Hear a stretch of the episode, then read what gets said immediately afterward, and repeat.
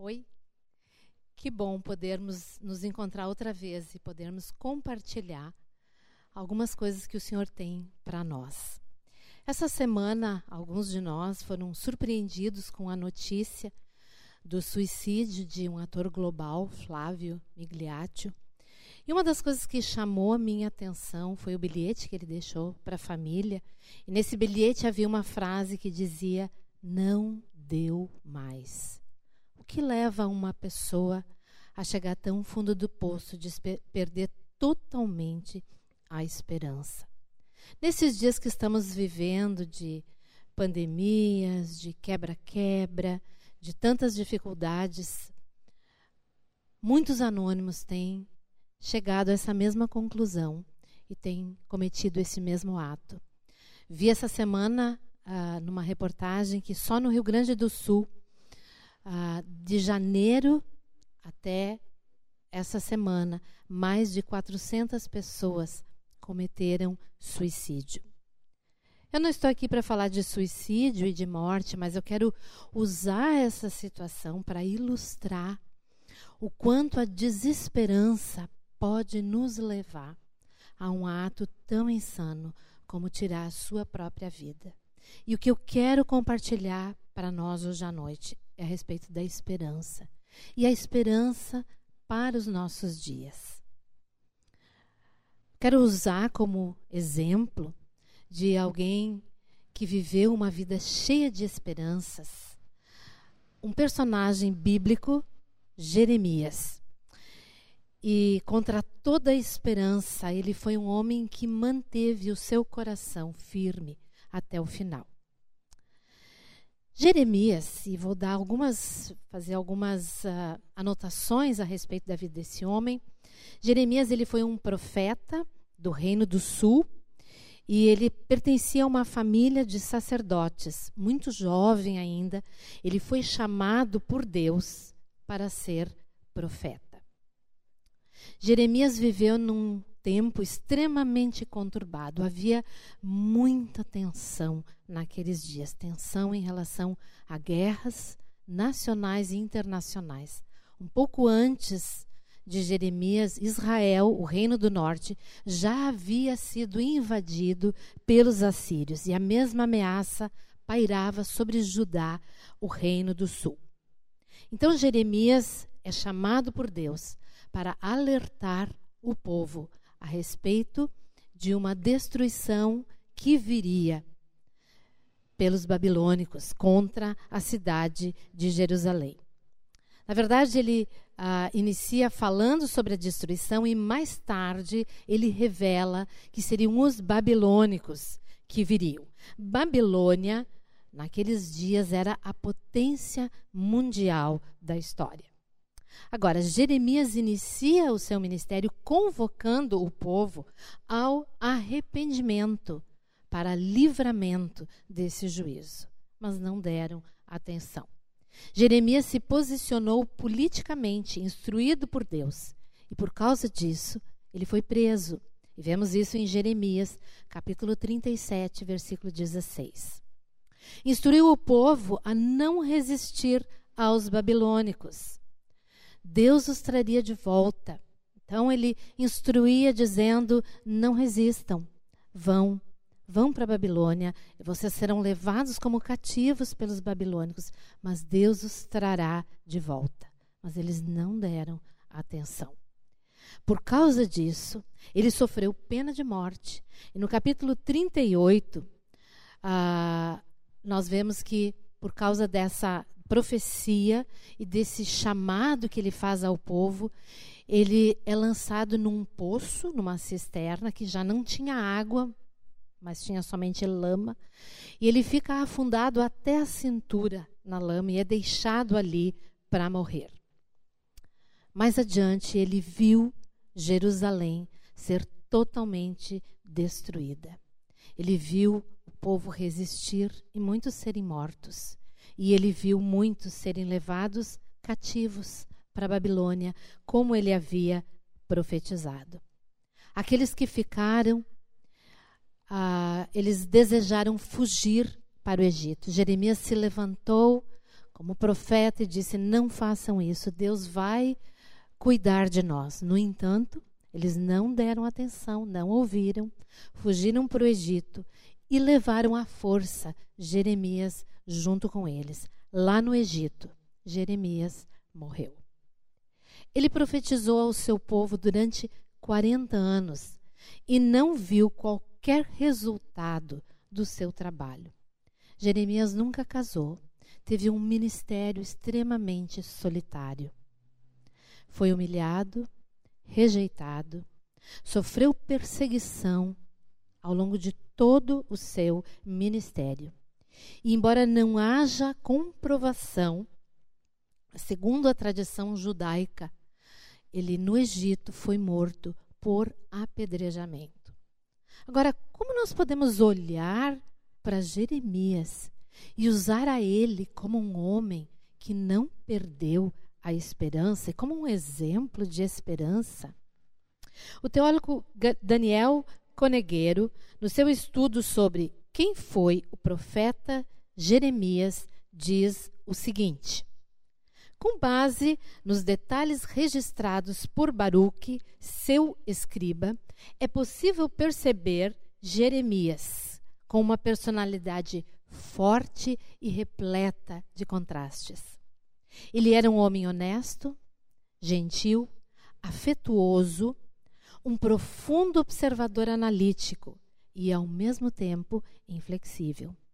Apesar de se lamentar com frequência, o profeta Jeremias era uma pessoa otimista e um homem de oração.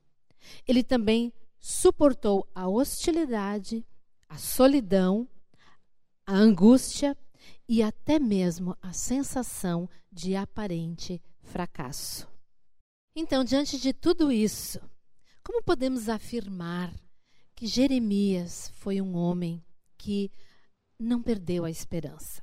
E olhando para a vida de Jeremias, lendo seu livro, seus dois livros, tanto o livro de Jeremias quanto Lamentações de Jeremias, ah, eu quero compartilhar algumas ideias que eu extraí e onde eu concluí em que Jeremias apoiou o seu coração para manter a esperança e não perdê-la.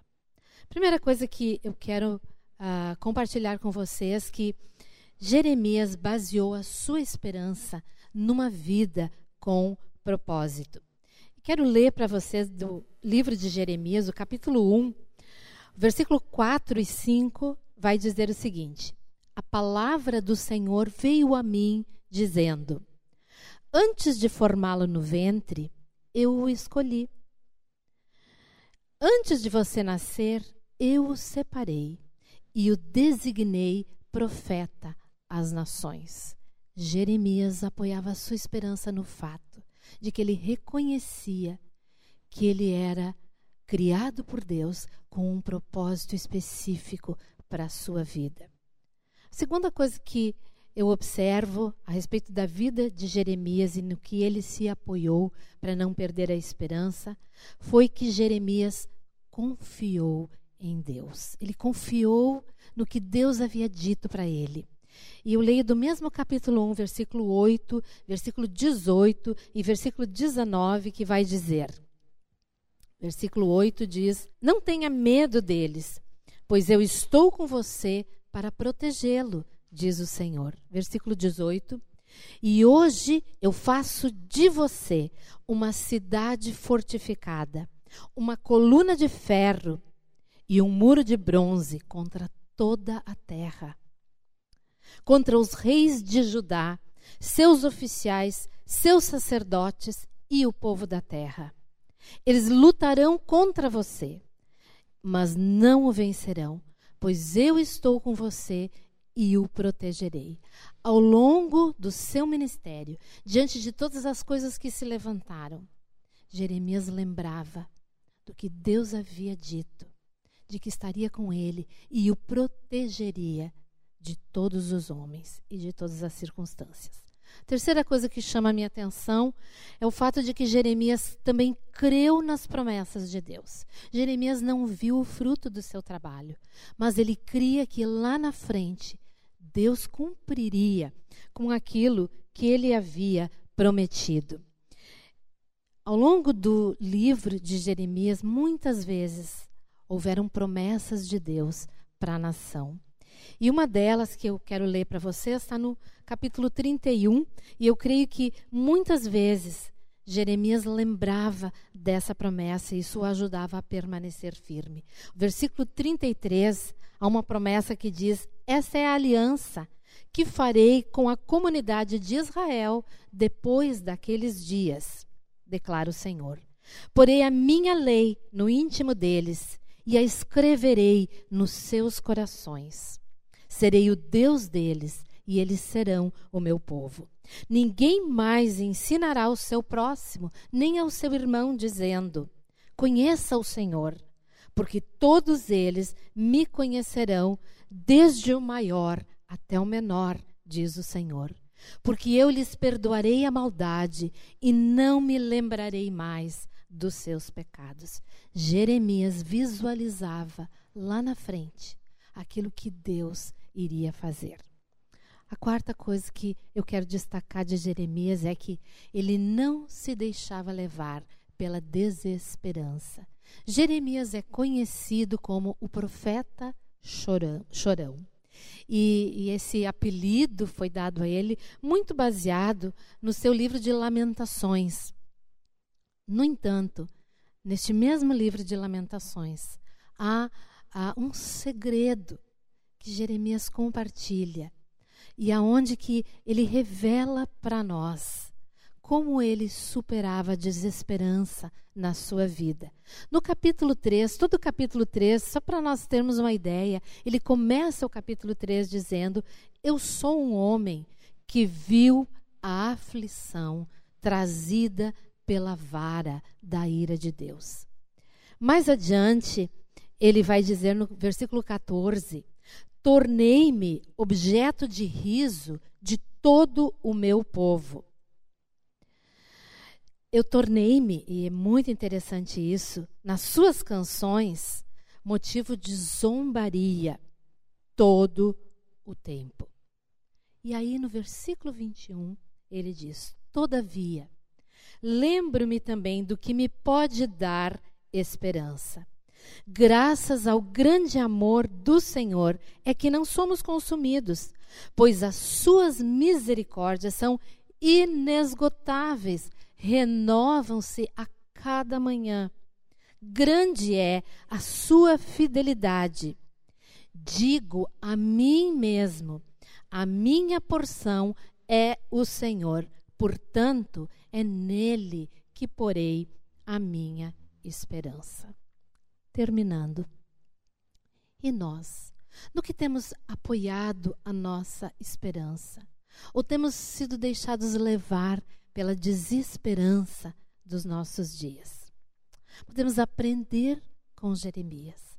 Podemos entender como ele, que desde o ventre da nossa mãe fomos criados, separados por Deus para viver uma vida com propósitos. Tudo que nos acontece, todas as coisas à nossa volta, o Senhor quer usar nas nossas vidas para realizar os propósitos para qual Ele sonhou para mim e para você. Isso deve e pode encher o nosso coração de esperança em toda e qualquer circunstância. Também, como Jeremias, nós podemos confiar no Senhor. Ele diz que ele vai estar conosco. Ele diz, por exemplo, em Hebreus 13, 5, nunca o deixarei, nunca, jamais o abandonarei. Como Jeremias, nós podemos crer nas suas promessas. Sua palavra é cheia das suas promessas. E uma das que eu gosto muito para os nossos dias é 2 Crônica 7,14.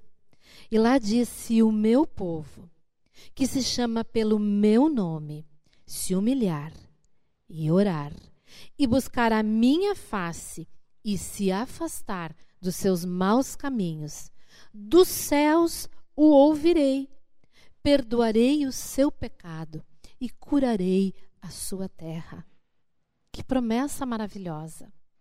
Que desafio temos diante de nós, cheios de esperança, buscarmos a face do Senhor, nos arrependermos, abandonarmos um caminho que não agrada ao Senhor, clamarmos a Ele e ver Ele mudando as circunstâncias da nossa vida, as circunstâncias à nossa volta.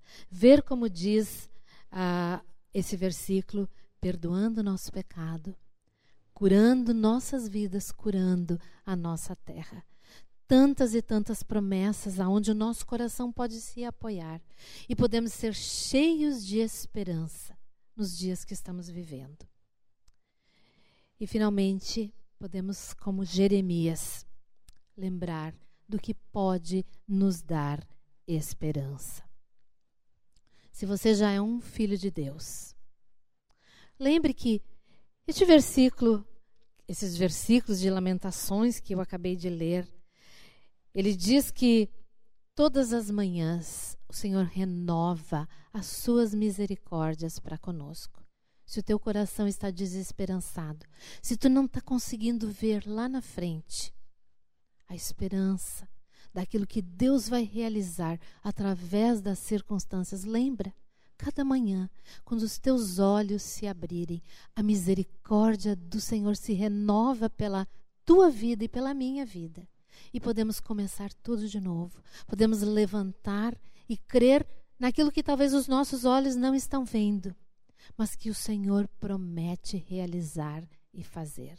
Podemos depositar a nossa esperança não no governo, não ah, em mudanças de realidades, mas num Deus que usa todas estas coisas para o nosso bem. Se você ainda não entregou a sua vida para Jesus, eu quero te desafiar a reconhecer que este Deus que te criou com um propósito especial, este Deus que te ama com um amor incondicional, por causa do teu pecado. Ele mesmo enviou seu filho pela tua vida e pela minha vida. Jesus veio a esse mundo. Jesus viveu entre nós revelando o amor do Pai. Jesus foi até a cruz. Jesus naquela cruz foi rasgado pelo meu e pelo teu pecado. E ele entregando a sua vida, ele abriu para mim e para você a possibilidade de vivermos estes propósitos que o Senhor tem para nós. Mas para isso, nós precisamos reconhecer o nosso pecado. Nós precisamos reconhecer que este pecado nos separou de um Deus santo e maravilhoso. Um Deus que não pode conviver com o pecado, mas um Deus que se deu e que morreu essa nossa morte nos dando a possibilidade hoje de receber este sacrifício feito por nós. Convidar a Jesus para entrar nas nossas vidas e para realizar aquilo que o Senhor sonhou para mim e para você. É dia de esperança. É dia de podermos depositar e apoiar o nosso coração nesse Deus, o Deus de toda a esperança. E em dias tão difíceis como estes dias tão inusitados que estamos vivendo, podemos ser pessoas cheias de esperança, porque temos um Deus que é o Deus de toda a esperança, um Deus que promete estar conosco, um Deus que promete nos proteger, um Deus que promete nos guiar através de todas as coisas. E mesmo que muitas vezes os nossos olhos não veem aquilo que o nosso coração deseja, nós podemos confiar e ter esperança que lá na frente nós vamos desfrutar, se não for aqui, numa eternidade com Ele. E vamos poder entender todas as coisas que muitas vezes não entendemos aqui. Mantenha o seu coração cheio de esperança. Há esperança para os nossos dias. Essa esperança está no Senhor. Que cada um de nós, você que já é filho, você que pode nesse momento entregar sua vida para Ele e receber dele tudo aquilo que Ele tem preparado para ti. Que possamos viver realmente uma vida cheia de esperança. Vamos orar? Obrigada, Senhor, porque Tu és aquele que nos dá esperança. Tu és aquele em quem nós podemos confiar todos os nossos dias. Tu és aquele que, independente das ameaças, das tensões, das dificuldades, Tu é aquele que promete estar conosco. Tu é aquele que promete nos proteger. Tu é aquele que promete nos curar. Tu é aquele que promete nos guiar cada dia da nossa vida. Tu é aquele Deus maravilhoso que em Jesus nos traz salvação. Salvação de uma vida sem propósito, salvação para uma vida que não faz nenhum sentido. Tu é aquele que pode nos livrar de pensamentos como Deus dos homens que dizem: não dá mais. Contigo, Senhor, nós podemos viver uma vida de esperança. Te agradecemos, te louvamos por isso, no nome precioso do nosso amado Jesus. Amém. Queremos também terminar lembrando que este foi um dia onde nossas mães foram honradas e, e homenageadas. Quero desejar a todas as mães que estão ouvindo esse vídeo que possam continuar nessa jornada difícil, imagino, mas tão especial, de guiar os seus filhos, de amar, de mostrar para cada um deles que há um Deus que os ama e que através de vocês vocês possam ser instrumentos de levar os seus filhos à presença do Senhor. Sejam abençoadas, mães, todas as mães queridas. E muito obrigada. É uma semana cheia de vitórias e cheia de esperança. Boa noite.